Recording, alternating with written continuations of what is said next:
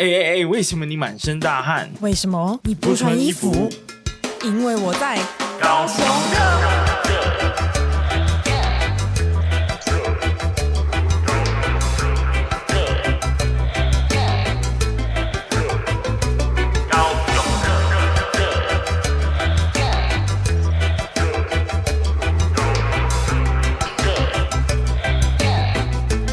Hello，大家好，大家好，我是威廉，我是宝丽娜，欢迎收听高雄热，耶、yeah，OK。那今天又是特别的计划了，是没有错。大家不知道记不记得，我们之前有跟魏武营合作了两档节目。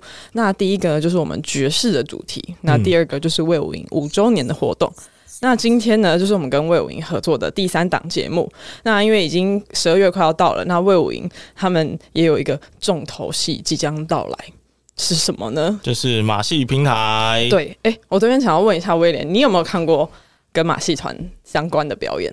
大艺术家，大艺术家，大表演家，你是说那个电影？对对对对，就因为这个这个呃类型的表演在台湾，我觉得大家是比较不熟悉的，对，所以我其实也没什么机会可以在呃任何的舞台上看到。对，但魏武营把这样子的呃表演形式，然后带到这个国家级的舞台上，已经有非常多年的时间了。所以说，今天就因为我们都很不熟悉马戏平台这个艺术的表演形式，所以说。我们请到了专家来跟我们大家分享一下马戏的定义跟他在做的事情。这样是。那我们现在呢，就来欢迎我们今天的来宾，我们的耿义伟老师。让我们欢迎老师。欢迎。嗨，哎，大家好，威廉你好，宝丽娜你好，你好，老师。那我们这边呢，可以请老师先介绍一下自己吗？好啊，大家好，我是耿义伟哈。那我现在是那个魏武营的戏剧顾问。那我同时也是这一次这个呃十二月的这个马戏平台的策展人。嗯，那因为老师其实是呃又我们又又访问到一个就是维基百科可以搜寻到的 人。的 好，然后帮帮老师稍微介绍一下，就是其实老师是花莲人嘛，对不对？那呃，之前好像是哲学系毕业的，所以跟想象中的这个戏剧出身的背景好像不太一样。那是否可以请老师介绍一下，就是呃，怎么踏入这个戏剧之路？然后呃，可以顺便再介绍一下，就是那二零二三年我们看您有得到这个德国的歌德奖章，那算是蛮了不起的成就，也可以介绍一下你怎么一路走到这个这个境界这样。对，就是我人生比较特别啦哈，因为我本来就。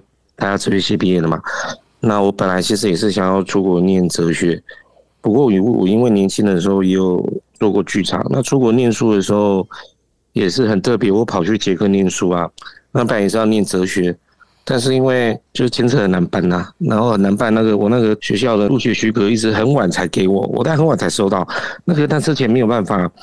那只好就先申请另外一个学校，因为还没收到嘛。那就是那时候刚好知道那个布拉格音乐学院里面有个非语言喜剧系，那我就去申请那个学校。那其实那个系所他们的我的老师两个老师都是捷克那个新马戏跟默剧非常重要的人物。嗯，那这个大概也是某一个原因。后来就是台湾如果在介绍那个关于马戏这方面的东西，大家都会请我写了哈。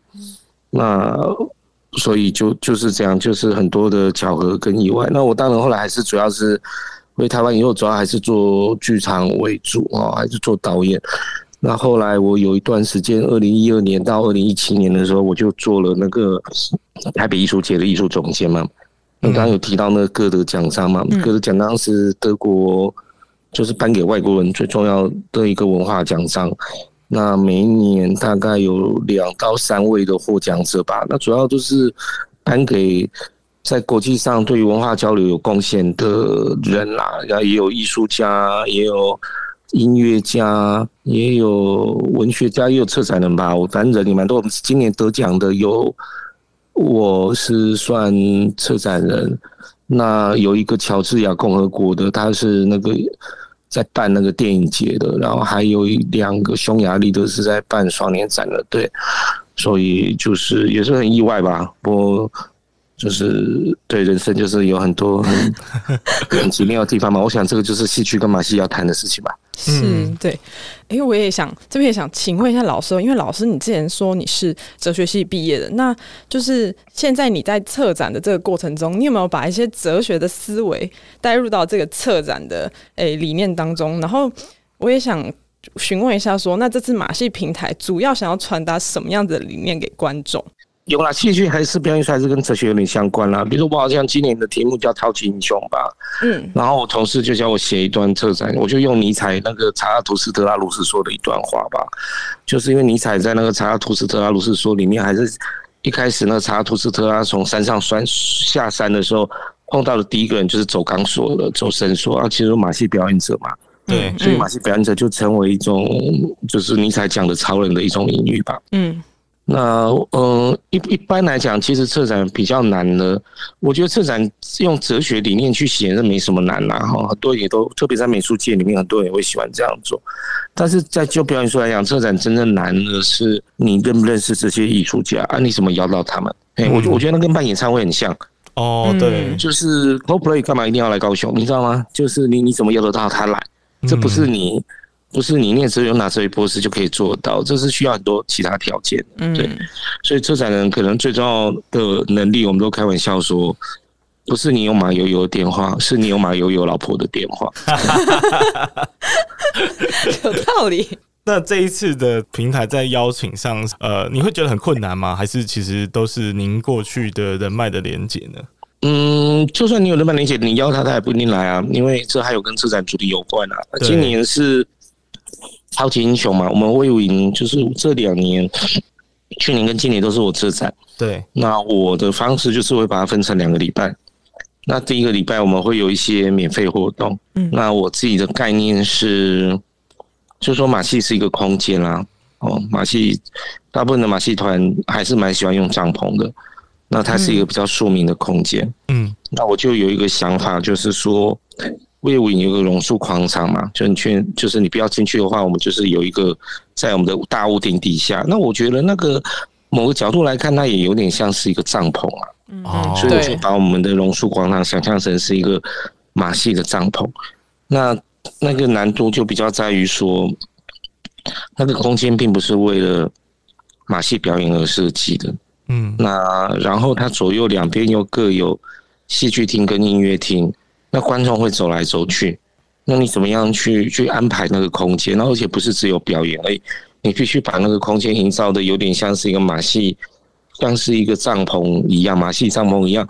然后里面有很多非日常的事情发生，所以你必须考虑到很多，不只是节目上的内容，也有视觉上的细节，还有节目上的安排。所以我觉得那个比较花脑力。嗯，对。然后你怎么样让观众可以看到？不一样的东西，比如说我们今年有个特点啊，就是说今年、去年我们有做，去年有做装置跟那个游戏的装置，就是天上挂的这个马戏装置跟游戏的装置。那今年还是会有一个装置，但是那个装置里面有做，你就看你也不知道它真的会长成是不是你想的艺术家给你讲的那样。嗯，那我今年因为是超级英雄嘛，那今年其实很强调大众的参与。超级英雄其实有两个意思，然后一个意思就是说。做马戏的人就好像是超级英雄，那还有另外一个意思是说，每个人只要可以超越自我，也可以是超级英雄。嗯，那我就想说，怎么视觉上去呈现这个东西？所以我们在那个广场，我们有一个比较比较像是一个洞的那个角的地方，我们就在那里就有进行空中瑜伽，就是要挂很多的那个空中瑜伽，然后我们就就要在那边进行户外的免费的空中瑜伽上课，这样。于是你在那边，就算你没有看表演，你也会看到有人在那边做空中瑜伽这样子，就是有点像，好像你去百货公司，你会看到有街头艺人在表演这样。嗯，所以这个就是我觉得它比较难的，就是就是因为因为这个组合都是你去想象的嘛，是，那你要想象它那空间的样子这样，所以它真的很多也都是到那一天了以后才会比较知道它是不是符合你心中所想象的这样。嗯，那、呃、这边就想问一下，说，因为其实就像我开场说的，可能至少我在对于马戏的表演的认知都是从电影中出现，就是像以前传统可能我们都是什么杂耍啊，然后会有刚刚尼采里面的那一段话是在描述走钢索的人嘛，或是太阳马戏团，对对对对对对，就是大概从这边的认知，但听起来就是在现代或者是在呃跟老师所策展的表演形式当中，其实跟过去传统的马戏表演有很大的落差。那呃，我想好奇说这个落差会出现在哪里？那会更强调的是在现代是哪一个部分？先讲国外的情形啊，呃，国外的情形就是马戏现在也是还是有那种大帐篷，那他们就会到不同的城市巡演，那帐篷一搭就要好几个月。嗯，那卫武营的马戏平台其实本来是一个比较，因为它叫平台嘛，它不叫艺术节，嗯、意思就是说本来它还有一个功能就是国际交流啦，所以今年是第八届嘛。那之前大概前六届都还蛮重视那个国际交流的部分，就是会有很多国外的这些马戏的专家或者是策展人、经理等等，然后来来交流未来的可能性，这样啊也比较是针对台湾马戏的专业的创作者，好像金马创投平台这样，你就这样想。嗯，那我策展了以后，因为我觉得国际交流到了一定程度，其实就你在交流也没有用啊，因为你。你如果台湾自己本身的马戏团，我们就没那么多嘛，所以我就觉得那个东西我们大概就已经吃到很饱了。那我觉得魏武营对魏武营来讲，马戏有很重要的功能就是它的大众性。嗯，因为其实你也不用讲你马戏到底看得懂看不懂，因为马戏比较是一种以风险为基础的表演，就好像走钢索嘛。嗯，你没有看得懂看不懂啊，你知道他走不好摔下来就会死嘛。嗯，所以那个有有一种刺激性在这个里头嘛。对，嗯，或是以前有大有大象嘛。那、啊、你把头大放在大象的脚下面，嗯，那大象万一把你踩死怎么办？对，就是都在看这个嘛，嗯，就是血脉喷张嘛，马戏就是血脉喷张嘛，对，我刚刚说也是血脉喷张嘛，所以在欧洲，其实马戏他们都是全家都可以看的节目啦。那当代的马戏像。但有一个最近重要的区隔，就是说，像太阳马戏团这种，他们就是不再用动物了嘛。然后现代的马戏加入了很多设计的美感的元素啦。以前比较重视就是异国情调嘛，那现在加入更多设计跟美感的元素，然后甚至有一点可能也更接近现在的剧场或表演艺术，就是说，他可能会去传达某些意义。以前的马戏就是只有。或杂技就是只有只有风险而已嘛，嗯嗯，对啊，比如说走钢索就走钢索啊，那但是他不会把走钢索变成是要去传递一条什么人生的旅程嘛，他他没有刻意要这样讲啊。但是现在因为如果不在帐篷里面演，你就会变成是在戏剧厅里面演。那当你在戏剧厅里面演的时候，你一定至少得要演演到五六十分钟以上。那戏剧厅呢，空间就是会要求，好像去电影院一样，你就觉得你不会想要看到十段短片。你们想要看到一个完整的演出，跟你在在串流上面你，你你你可能看那个，或者是你在 YouTube 里面看个五分钟，你就觉得 OK 了。可是你在电影院就不行，因为观众就是买了花了五百块或八百块的钱，所以他就试着去传达一些东西，这样。嗯，那我觉得就。节目的部分，我们有什么不一样？我我我我觉得这是一个台湾的马戏平台啦。那当然，我们还是很重视怎么去协助跟推广台湾的马戏。嗯，所以至少我目前策划的卫武马戏平台，它的主要目标至少有两个吧。一个就是跟大众的这种，就是希望大众来卫武，然后倒不是说为了一定要推广马戏术或干嘛，就这个层面，而是希望大家能够。就是觉得艺术卫武营是一个很容易前进的地方。嗯，那另外一个就是协助台湾的马戏团的节目发展，还有他们可以让大众看见他们这样子。嘿，嗯，所以这次来，就不管是户外的或者是室内的演出节目，就有台湾的的这个售票节目在这个里面这样。我这边也想要请问一下老师，因为这一次马戏平台这个活动是在高雄卫武营举办嘛？那这次在策展的过程中，有没有特别将高雄的一些文化特色融入在活动里面？嗯，有啊，就是魏武营的空间啊。原来是这样。马戏马戏不像戏剧啦，嗯，因为它没有对话啊。呃、欸，英国有一个团嘛，以前我邀过，呃。我们在邀的时候有希望有高雄的人啊，所以我们有一个户外演出的，有一个叫郭建宏的，他是高雄的火舞。那马戏在表演，因为比如说大环啊，哦，或者是那个那个什么空中瑜伽，那个全世界都一样啊。嗯嗯。那那你怎么把高雄话放进去？那你除非强调说，呃，我那个大环的，哎、欸，我那个空中瑜伽的铺是哈马西买的吗？是这样吗？好，好像有点难了、啊、哈。那个马戏的文化的融入，其实还是要，我觉得它不是说有一定是高雄了，但我觉得有台湾的啦哈。比如说，我们今年的售票节目里面有两个节目，一个叫交陪曲，一个叫打铁人们。嗯，对。那交陪曲是一个叫原剧团的，那他就很喜欢。把台湾的这个民俗文化放到他的这个马戏节目里面，这样子。嗯，那他的这个节目里面也以前也用过红空的一些元素，这样子。嘿，那也有一些我们传统的踩高跷，所以你在在这个交配曲的这个节目里面，你还是会看到有一些台湾的民俗文化这样。嗯，那今年有一个节目，因为我不会说它一定是 高雄元素啦，其实最重要就是人嘛。嗯。我们今年有一个节目叫做《人人都是超级英雄》马戏天才秀，嗯，那这就是我讲的，就是说怎么样让大家觉得说，其实只要你会自我超越，比如说你可以把拳头放到嘴巴里面，或者是你念高中的时候上课我很无聊，你很会转笔，有没有？嗯，那个那个转笔很厉害，这件事情本身就可以是一个特技或马戏表演了，这样，嗯，那我们就去，我们就进行征件。然后我们就呃，就里面也有高雄的那个阿妈很会打陀螺的，我们就教导他这样。对，然后到时候他们我们就是会有一个表演，就是会有一个类似，就是就是这些被我们选上的，我们就会把它组合成是一个一个秀，在礼拜六十二月九号的下午，在我们的那个广场这样。嗯，所以我想应该不是比较不是文化的部分，而是说透过这些在地的创作者。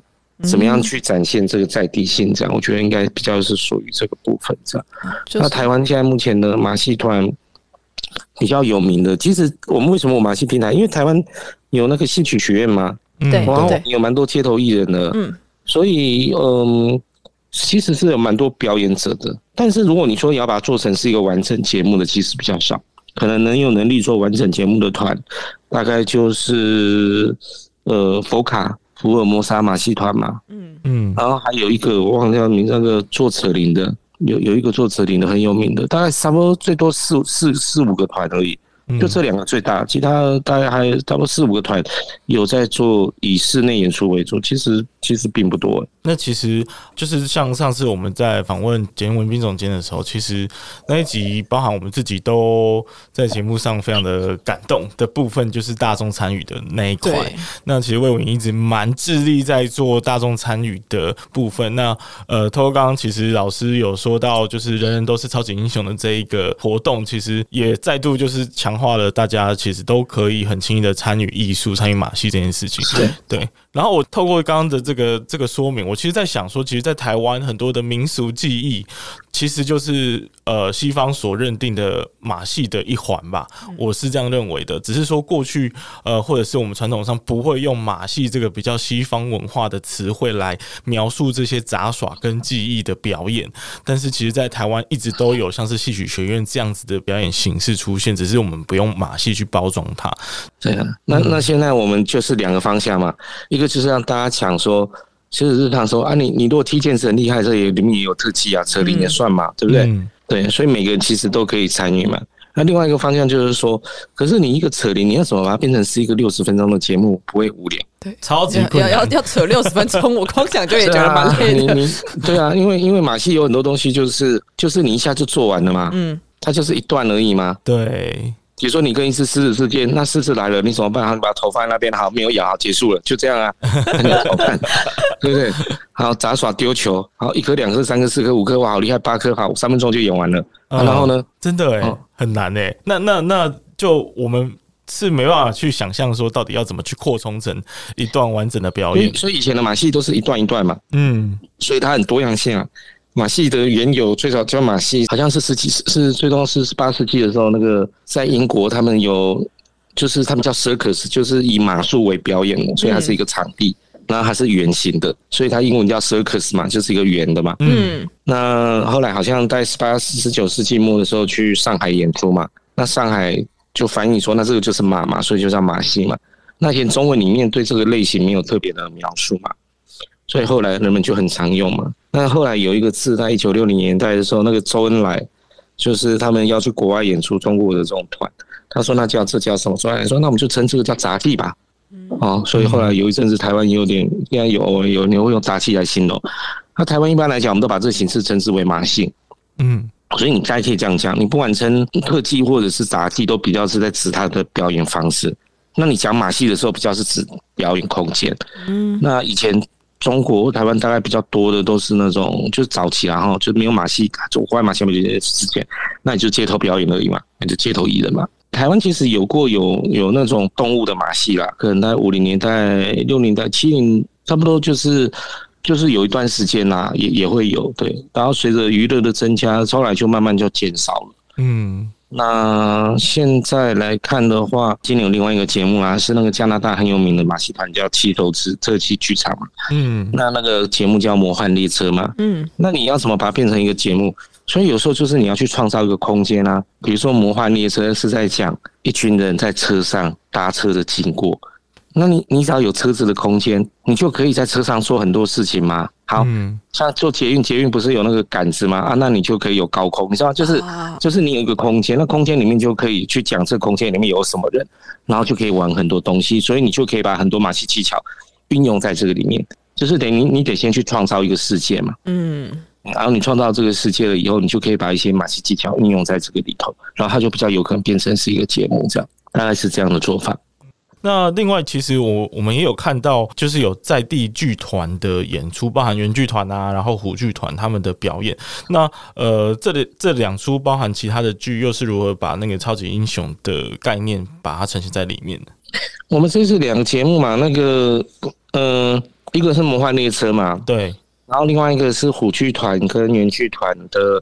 两个上下半场各两个不同的节目嘛，对。那交配曲比较是以原剧团他们这几年做的一些节目的精华啦，就是他做很多跟台湾民俗有关的节目嘛，他把里面最精彩的部分结合在一起嘛。那虎剧团的打铁人们他们是用车顶，那这个是我们魏武营另外一个系列叫高高雄熊厉害，嗯，高雄熊厉害就是一个魏武营的一个节目的一个。计划就是去扶持跟培养一些跟高雄在地有关的的创作节目，这样它可以来自它的题材，也可以来自创作的人们这样。那虎剧团的这个大铁人们就是从高雄熊厉害里面挑出来的一个节目，这样。嗯，那这个节目就是透过扯铃的方式来描绘一个像高雄这样的一个工业城市。那这个工业城市里面就有很多工人嘛，那工人就盖大楼啊或干嘛，所以它就是有点像卓别林的那个摩登时代这样。就是想要去用呃车轮的方式来去讲一个城市的诞生，这样。那这两个节目都是某一种程度的超级英雄啊。那他这个面向就是比较指真正的表演者的超级英雄，就是说在这里面我们都会看到很多超越日常的表演技巧，好高空啊，哈，然后呃一些什么可能是呃呃呃。可能翻跟斗啊，或者是一些身体的一些特技吧，那这些都不是一般人可以做得到的，这样，嘿，所以这个部分就比较是像让观众能够看到，一是我们一般心目中期待的那些表马戏表演，这样。对，这两个节目是这样。了解，那其实还是有蛮多的在地元素嘛，就是听起来。其实刚刚看到，就是像这一次马戏平台，除了国外那呃，就是国内外的元素，其实都有融入到这一次的节目当中。那我想请问一下，老师在做就是策展的这个过程中啊，你怎么看待马戏艺术在就是台湾的这个发展还有接受度？就是大家是喜欢这个东西的吗？哦，其实我们还有另外一个部分没讲嘛，就是我们十二月八号到十号我们有户外演出嘛。对，那我们每天下午到晚上，礼拜五是晚上，我们都蛮多节目的。然后这些节目基本上都是台湾的，然后只有一个是韩国来的。那这里面就有很多在地的这个参与吧。那呃，我比如说我呃，我们有礼拜六有一个刚刚讲就是那个超超级英雄。马戏天才秀，真的都是超级英雄。那这个就是素人的演出嘛？对。那我们礼拜五晚上有那个福尔摩沙马戏团的那个解忧快餐车，那这就是我们台湾自己的马戏团的这个免费演出。那基本上来讲，像我们这种免费演出的时候，其实观众都很多啦。因为只要你不要就是免费，其实观众的参与度都会蛮高的。那我们是没有打赏嘛？哈。那一般来讲，在在他们要怎么维生，其实就是扣打赏。可是对我们来讲，因为台湾其实你说那个要搭帐篷是很复杂的，对，我呃，不是讲技术的复杂，好不好？就是说，它不是说你随便到个地方你就可以搭帐篷了，那个是要那个都市法规要要有管制的。所以对台湾的马戏团来讲，去搭一个帐篷，可能没有比他去剧院演单纯。所以对我们来讲，在剧院里面的演出，怎么去培养观众，还有培养他们去进剧院看买票的习惯，其实这个就是我们的目标啊。那所以，呃，观众在户外看到的节目，跟他们在剧院里面看到那种可以买票的节目，其实就不太一样啊。我都我都开玩笑啊，我说你户外看就是叫差比混啊，差比混没人挤啊。那你看室内就王品牛排嘛，那户外跟室内当然是会那个质质量上都是很不一样的啦。嗯 那我们十二月八号，我们当然也是有，我们还有那个，嗯，就是除了演出节目之外。我们还有一个那个，就是叫特技大鼎的颁奖典礼啊。嗯，那这就是我们跟一个特技马戏协会合作，和特技舞蹈协会合作。那我们就是想说，台湾马戏既然要有产业，就一定要有一个奖，因为奖可以凸显哪些表演者或创作者，让大众知道。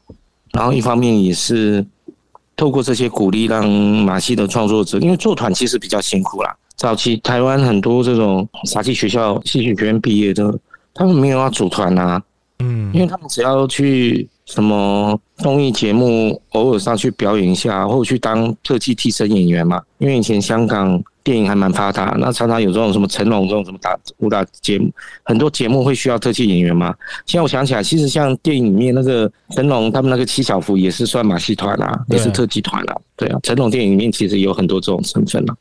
所以以前的人，他们对组团兴趣比较不大，因为组团除非就是被国家找去国外演出，其实台湾市场比较小，又很辛苦。你要是票房没卖好，就没有赚到钱。可是你只要做一般的特技演员，然后或替身演员，其实就已经很多钱可以赚。所以对他们来讲，会然后直接推特技演员就是去那种呃尾牙演出就可以了嘛。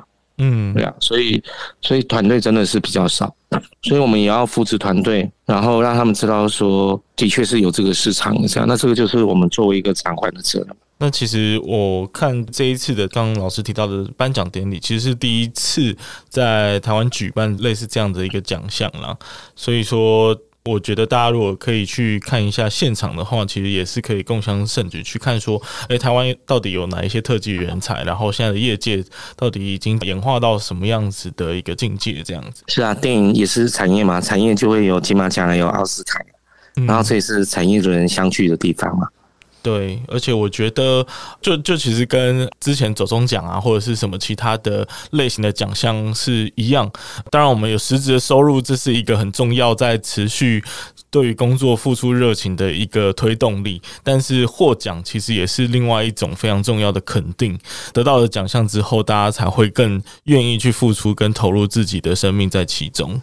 那因为这次的马戏平台啊，呃，我们这一集的收听可能是有很多对这个呃马戏的表演或整个台湾在发展马戏的过程中是有兴趣的。那不知道老师有没有什么话想要对他们说，或鼓励他们用什么方式来参与这样子的一个表演形式？嗯，我觉得马戏最重要的一个特色就是在于，就好像我们今年这档主题叫超级英雄吧，我觉得它重要特色就是在于说。我们可以去做一些不可能的事情，对，然后我们可以去做自我的挑战。嗯，那我觉得当代马戏跟以前马戏最不一样的地方，就是不再以那种异国情调为主了。那现在马戏也很强调共荣，人人都可以参与。那包括马戏活动也慢慢融入日常生活中，比如说像空中瑜伽这种东西。那魏武营对魏武营来讲，魏武营是台湾第一个，也是目前唯一一个。呃，持续在支持马戏艺术这个国家级的场馆，那又是在高雄，很欢迎大家。就是说，你可以第一个礼拜十二月八号到十二月十号，先来我们的这个马戏平台的现场，而且我们还有夜呃市集，这些五加五的要够盛啊，哎，就是什么都有这样，而且我们还有我们有很多关卡嘛，我们还有现场还有送我们的这个这次特别制作的那个小背包、小背带这样，来当时送礼物给大家这样。嗯，那我觉得，我觉得马戏最重要就是。就是全民的参与啊，所以大家真的不要把它当做是一个什么很严肃的，嗯，什么艺术，然后要准备很好。其实我觉得就全家人一起来，然后在威武营很开心，这样我觉得你很开心，我们就很开心。真的，就是其实那个场景应该就是有点像是你有时候去爱河啊，还是去博尔走一走，然后就会有街头表演啊，然后你就开始停留下来，你全家大小就开始看那段表演，不知不觉时间就这样过去了。其实根本没有逛到其他的地方，你就靠那段表演去度过那一天的快乐时光。所以我觉得从街头走入到舞台上的过程当中，其实大家可以不用用太严肃的那个眼光去看待这整件事情。对对对，然后你。第一个礼拜很高兴，对不对？假币问假个礼拜，我们第二个礼拜有王品牛排啊，大家都可以去比较看看。那个爷爷啊，然后阿公啊，小孩啊，一起来看这样。嗯，对。所以不管你是呃对马戏团有马戏相关的表演有兴趣，或者是你还不太了解，想要了解的人，或是你想要体验一下当超级英雄的感觉，真的非常欢迎这一次去参加魏武营马戏平台的这个活动。对对，然后就是活动很多样啊，有演出啊，然后也有电影啊，也有工作坊啊。嗯，其实你只要来现场，你就记得十二月八号，就是五六日啊，八号到十号，你就是那三天，你只要来威武营，就一定有得玩。嗯，非常期待这次马戏平台可以带给高雄民众的这个热情还有火花。那我们今天的节目呢，差不多就到这边的。非常谢谢耿老师今天。来这个空中与我们相会，真的是空中哦，因为我们今天跟老师是远端连线，对对这，也是走高空啊，对，我们也是走高空的，对对对，然后老师还可以哇回答我们这么多的内容，真的是让我们感到超级无敌荣幸的这样子。嗯，好，那我们今天的节目就到这里，我们谢谢大家的参与，我们下次再见。好，好，谢谢谢谢大家，谢谢老师，谢谢法丽娜，好，谢谢大家，拜拜，拜拜。Hello，Hello，Hello 我们又回来啦。那今天特别的不一样，是要来一个访问后的小心得分享，然后还有相关的话题的讨论。嘿嘿，因为其实我们在刚刚访问完这个老师是用远距的方式，然后其实有很多讨论，我们可能在当下不方便进行啊，因为怕老师觉得我们在这现场直接直接聊起来是这样。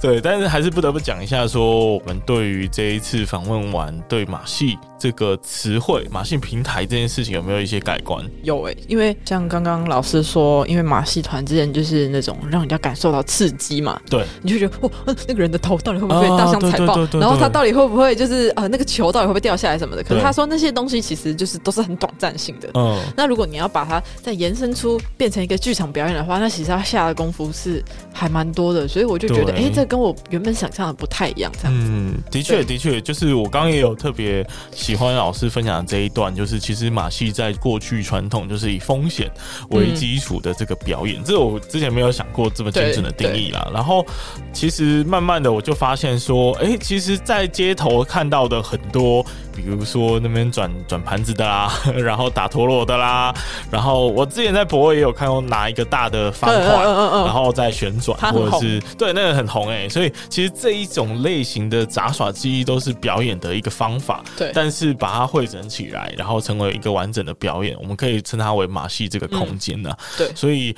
呃，我觉得我现在对马戏的定义上有。非常不一样的理解，而且我特别喜欢，呃，这次策展当中有一个桥段是人人都是超级英雄马戏天才秀。那这个桥段是在呃刚刚讲十二月八号到十二月十号之间，然后我刚看的主持人是鲍罗沃克，哎，他是一个漫才的表演团体，哦、超年轻，大概二十二岁左右，这也太酷了吧？对啊，他的那个民间马戏达人，我稍微 Google 了一下。感觉就是完全的素人呢、欸。呃，对，就是他刚刚有说，就是什么路上可能很会打陀螺的阿妈，阿嬷啊，我知道了。其实很多。高雄的传奇都属于这种，你是说那个冠军哥吗？还是、冠军哥有没有？要如何每天在在繁忙的马路上骑自行车？如何每在春夏秋冬都穿着同一套西装？这个说不定他的那个身体调节呢是常人无法达到的，所以这我们可以换成马戏团的一一环这样。好，那我我其实想到就是我身边的马戏的例子是以前在读中山大学的时候有一个阿伯。他很勇哦，嗯，虽然他现在好像听说是车祸过世，哎、欸，我好像知道你在说谁呢？他会骑单轮车，而且他是爬山的哦。啊，他是不是有六块肌还是什么？对，他超壮，就是一个肌肉。我跟你说，我有印象，因为他以前在文化中心骑。哦，是哦，对我对他有印象。啊。然后后来就跑来挑战柴山这样子，我觉得有可能。就是你在校园中是可以看到他骑着那个自行车，嗯、你就想象一个六块肌阿伯，而且他都裸上身，对，裸上身哦，然后全身油油亮亮，然后骑单轮车，然后就在那个山里面那个就是驰骋，但是其实还蛮困难的，因为他应应该是真的还蛮有力量，不然。不可能，你就骑单轮车可以在山上 起起伏伏这样子，而且我觉得挺挺厉害的。这次他看起来非常的 chill，你知道吗？对对对对对，就是 chill，他就很像是来散步的阿伯，但是只是他他的脚下是单轮车的，对，他核心肌群特别发达。对，然后呃，其实，在广义上来说，呃，马戏的组成其实就可以有很多很很普通的才艺，应该也是可以被广义的包含在其中吧。所以这里要来，我们问问彼此说有没有。一些自己特殊的超能力。对，那你先跟我说一下，你有没有什么特殊的超能力？我觉得我这个超能力还蛮废的。你刚刚跟我讲过程，我就想说。你快点告诉我！我觉得很多人不知道哎、欸，哎、欸，我很小的时候就发现自己这个缺陷，哦、但是在现在这个人人都是超级英雄的主题当中，我觉得我可以勇敢的说出来。好，你说，大家应该会很佩服我。就是我的那个呃，人类的手指不是有五个手指头吗？对。然后呃，你的小拇指旁边那一只叫什么？呃，无名指。对，我无名指跟小拇指的神经应该是联动的，所以我无法单独的。比出无名指的那个指头 哦，你没有办法，就是 啊，你懂我的意思吗？就是简单来说，大家大家数从六开始数，六七八九。我懂了呢，我的脚就比不出来啊，我的是完全联动，而且你看我，我其实是想要动小拇指，可是无名指会跟着动，对，或者是我跟动无名指的时候，小拇指会强迫的跟着动。来，大家请留言，这是不是一个很烂的、很烂的马戏团技巧呢？哎、欸，这很强，好不好？这个真的是，我觉得这个应该是基因的问题啦。那？你身边有有人就是跟你一样吗？有，我有统计调查过，一个班级三十个人里面，大概会有五个人左右会有这样子的困扰。好，那好，好啊，不然你你的你的特殊才艺要来展示一下吗？呃，我的特殊才艺就是我的肩膀可以脱臼之后再接回去。哎、欸，这比你厉害一点。我刚刚有 是什么离奇的招数？我刚刚有示范给威廉看，我没有在开玩笑，我真的可以脱臼，然后又再回味。有，他刚刚就是把我的手，然后拉到他的肩膀某一个骨头上，对，然后那个骨头就会被。凹陷下去，然后它又可以再推回来。没有，它其实呃，我后来发现它这边是一个接缝处哦。对，然后我只是刚刚可能我在想，是不是我的软骨组织比较有弹性，然后它就可以滑过去，然后又滑回来这样子。哦，感觉感觉很好吃哎，软骨汤 哎，很嫩很嫩这样。但就是要强调这个重点，真的是大家都可以有一些隐藏的技能或才艺，呃，或者是你觉得它是缺陷，但是其实很多时候马戏的表演就是在看一些特殊的稀缺性嘛，对不对？是是。所以说，大家可以在告诉我们，你有没有什么特殊的技艺跟表演真的很厉害的？对，然后 可以的话是可以告诉我们，或者是你可以去报名那个马戏。哎，对，可以报名，呃，搞不好明年的时候你就会出现在他们的表演名单里面，没错。对，那我最后再来为大家表演一个，就是凹手指很大声的一个表演。我听一下到底有多大声？哎，这样有很大声吗？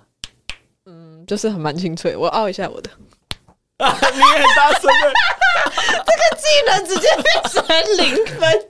完全没有竞争力的特殊技能，我们俩很智障，那边凹手指。好的，那就谢谢大家的收听。那欢迎大家可以到十二月八号到十月十号，其实还有十二月中的这个呃，刚刚老师是形容从迷魂汤，然后到了大型的牛排秀，对，就是那个就是精致度可以从非常街头的艺术，然后走慢慢的走到大舞台上，大家可以去比较其中的差异。那我们就谢谢大家的收听，拜拜，拜拜。